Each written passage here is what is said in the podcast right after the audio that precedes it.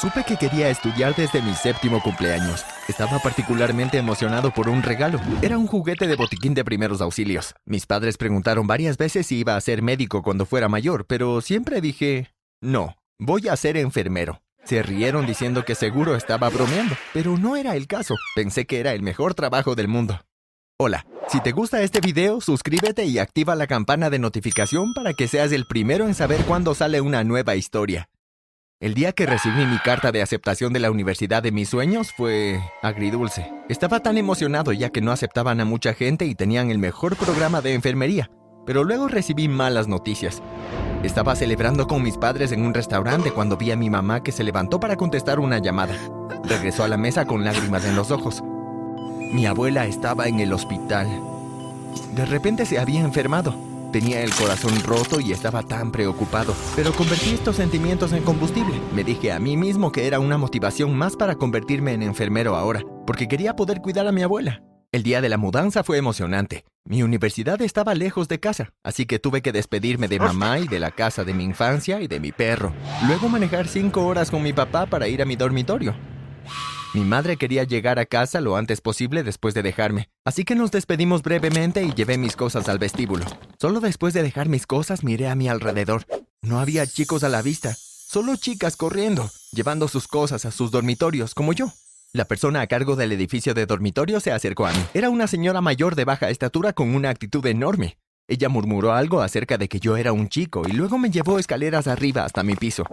El suelo era básicamente un pasillo muy largo, Seguí esperando que se detuviera en una habitación y me diera mi llave, pero siguió caminando hasta que llegamos al final. Verás, había alrededor de seis dormitorios a cada lado del pasillo, luego a un lado estaban los baños, la habitación de un conserje y luego mi habitación. A propósito, querían mantenerme alejado de todas las chicas. Entonces, ¿no hay dormitorios para hombres? Le pregunté a la señora quien gruñó un no en respuesta. Luego preguntó, ¿qué hombre quiere ser enfermero? Estaba un poco ofendido, pero no era nada que no hubiera escuchado antes. Estaba relajándome en mi habitación viendo una película en mi computadora portátil en la cama cuando alguien llamó a la puerta. Me levanté para contestar y encontré a un grupo de chicas. Así que es verdad, hay un chico, una de ellas dijo. Otra preguntó, ¿podemos entrar? A lo que respondí abriendo más la puerta y dejándolas ingresar.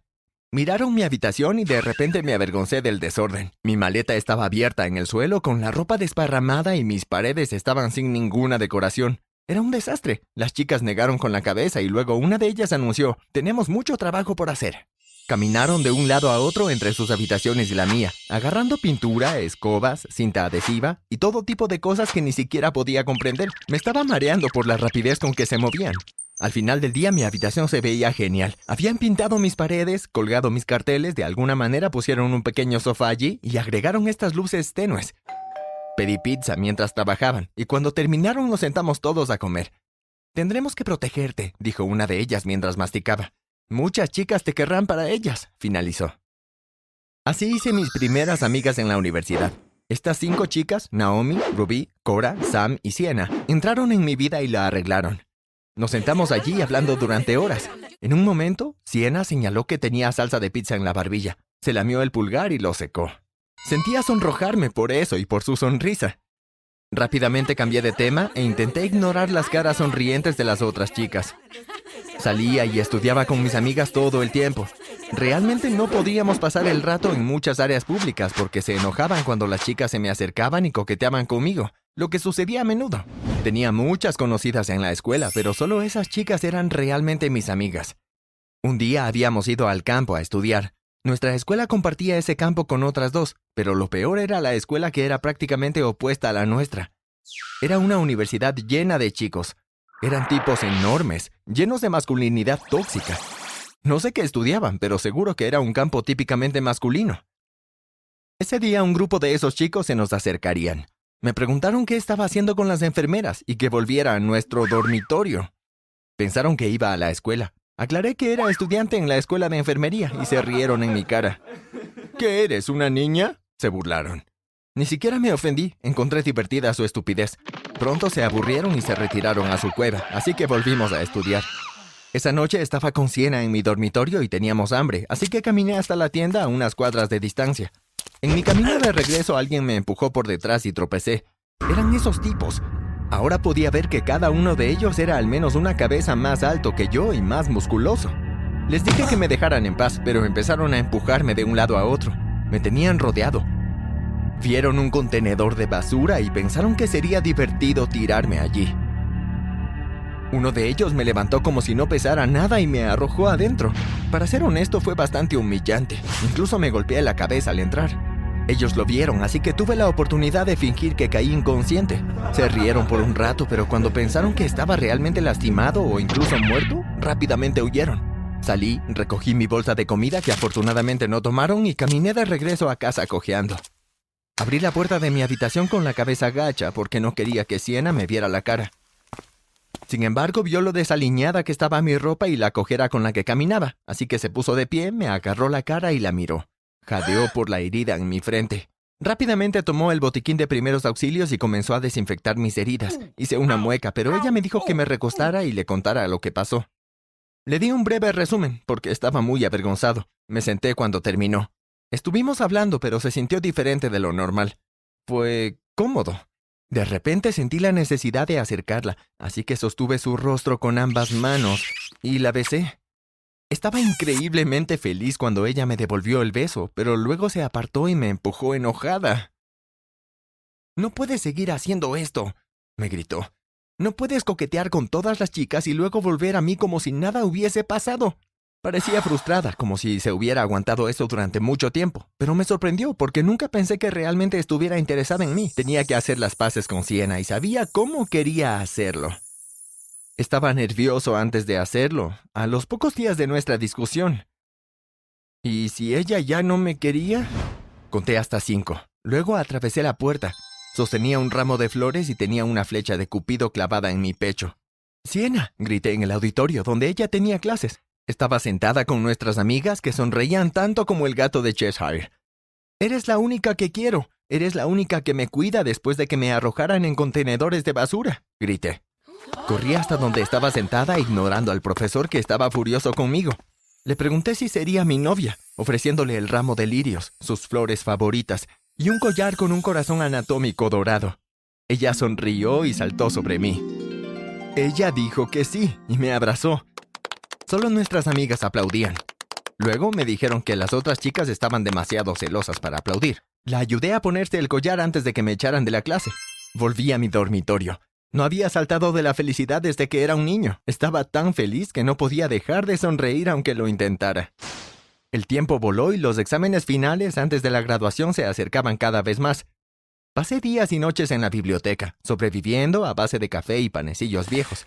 Caminaba de mi habitación a la biblioteca como un zombi todos los días, y en uno de esos tiempos, los tipos que me tiraron al basurero se acercaron. Uno de ellos me quitó los libros, y como mi cerebro estaba aún dormido, no tuve tiempo de reaccionar.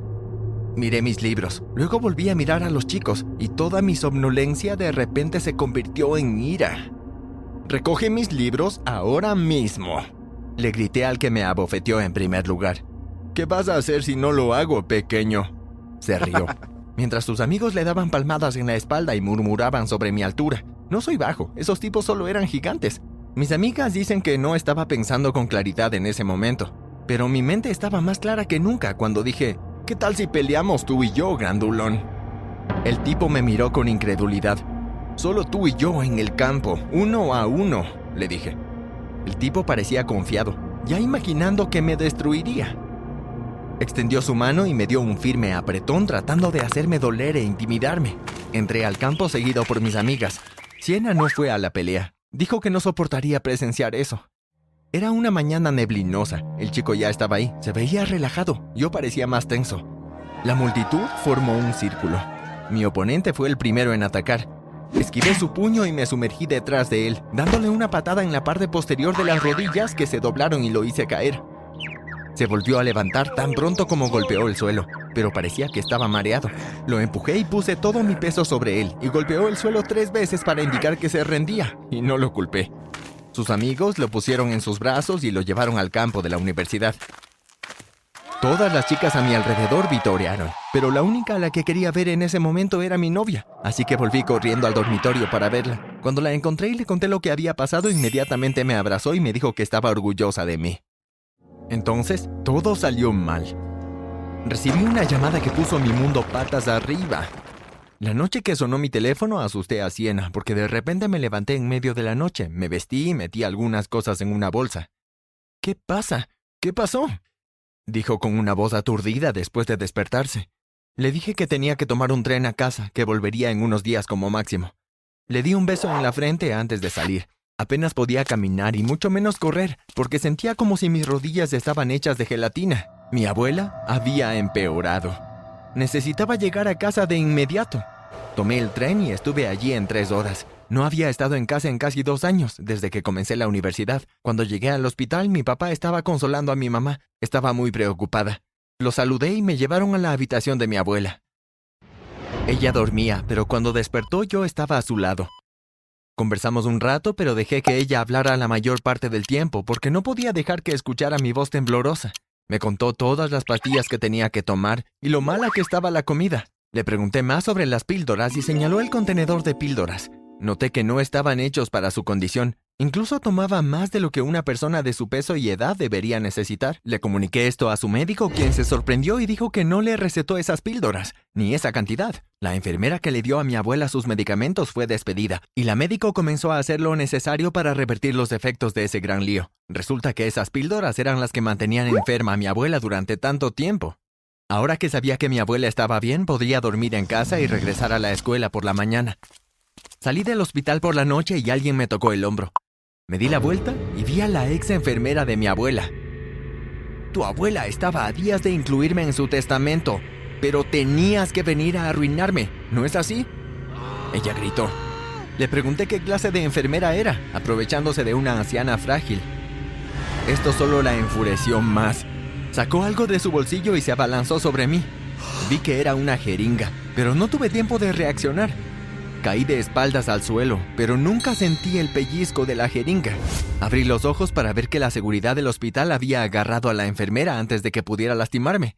Corrí lo más rápido que pude y solo me detuve para respirar cuando mi cabeza golpeó la almohada en mi habitación.